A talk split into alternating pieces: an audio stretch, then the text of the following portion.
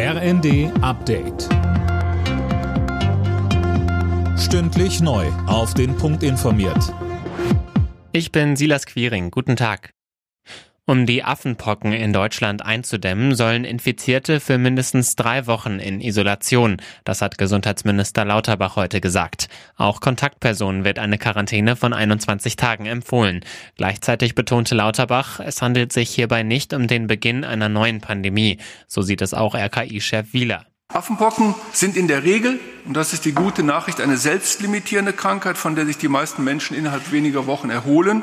Dennoch kann bei einigen Personen auch eine schwere Erkrankung auftreten. Aber eine Gefährdung für die Gesundheit der allgemeinen Bevölkerung in Deutschland wird nach derzeitigen Erkenntnissen als gering eingeschätzt. Die Ständige Impfkommission empfiehlt jetzt für 5- bis 11-jährige Kinder eine Corona-Impfung. Ihnen sollte einmalig ein mRNA-Impfstoff gespritzt werden, um sie vor einer möglichen Infektionswelle im Herbst und Winter zu schützen. Empfohlen wird eine einmalige Impfung. Nur in Ausnahmefällen, etwa bei Kindern mit Vorerkrankungen, sollten es zwei Impfungen plus ein Booster sein.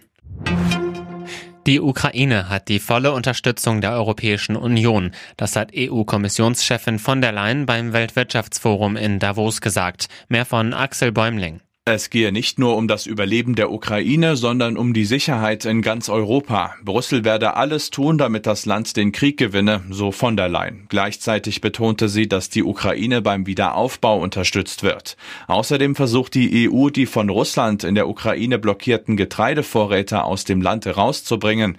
Von der Leyen warf dem russischen Präsidenten Putin vor, Hunger als Instrument der Macht zu nutzen. Wegen der hohen Inflation wollen die meisten Deutschen beim Sommerurlaub sparen. Das hat eine Umfrage für die Bild-Zeitung ergeben. Demnach haben 16 Prozent vor, aus finanziellen Gründen gar nicht zu verreisen. 30 Prozent wollen sich einschränken. Alle Nachrichten auf rnd.de